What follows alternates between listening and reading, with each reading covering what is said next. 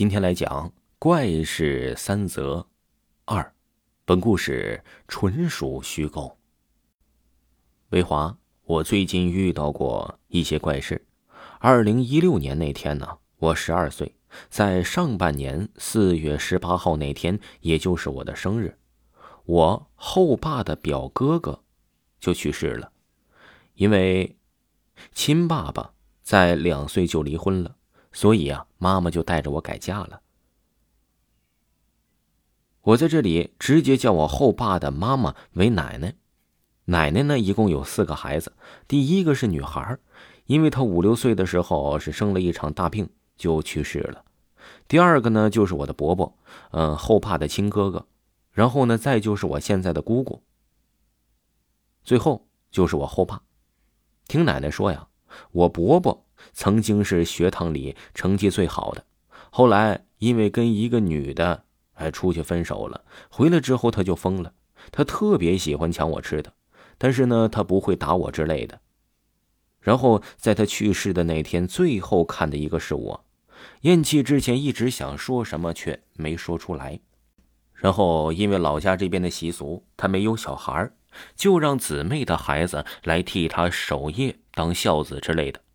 然后我奶奶哭的是几度晕厥，事情就发生在我守夜的那天，因为守夜要睡在灵堂边上，然后我就铺了草席睡在了那里。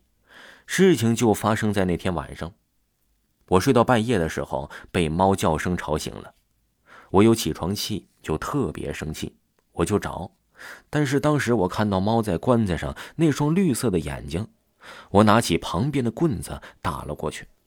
但是那只猫就不见了，我当时就慌了。我打开大门跑过去找我爸，然后刚出门，我家的狗就一直冲着我叫。可是我家的狗以前看到我从来都不是这么狂叫的。我当时就在想，想起了狗可以看到人类看不到的一些东西啊，我就更害怕了。然后我就哭着跑着去找我的爸爸。爸爸听完我讲的，就说我是鬼片看多了。自己吓自己，哪有那么巧？可是我记得清清楚楚，那天我一定看到了那只猫，我到现在都还记得清清楚楚。至于那只猫去哪里，我就不清楚了。还有就是啊，我伯伯上山，因为老家唱三天戏，就要把人送到山上埋了。然后那天我领头，拿着一个纸糊的，像是做法事的权杖，因为我伯伯没有遗像，所以。我就把名字吸引在上面，当做他的遗像一样，因为孝子要边走边跪，这样起棺才能顺利，不然棺材起不来。然后呢，我就照做了。可是因为那两天下了雨，到了山上到处都是泥水，我呢还就不想跪了。到那个坡的时候，抬棺的人不知道怎么了，全部摔跤了，棺材就滑下去了。然后抬棺的人就赶紧去追。定好后重新抬，可是怎么抬都抬不起。后来呢，他们都跪下了，就我没跪，棺材还是抬不起。他们都在不停的道歉，说一些安慰的话。然后我爸爸就看我没跪，过来给我一脚，就让我跪下。说真的，我跪下的那一瞬间，棺材奇迹般的起来了。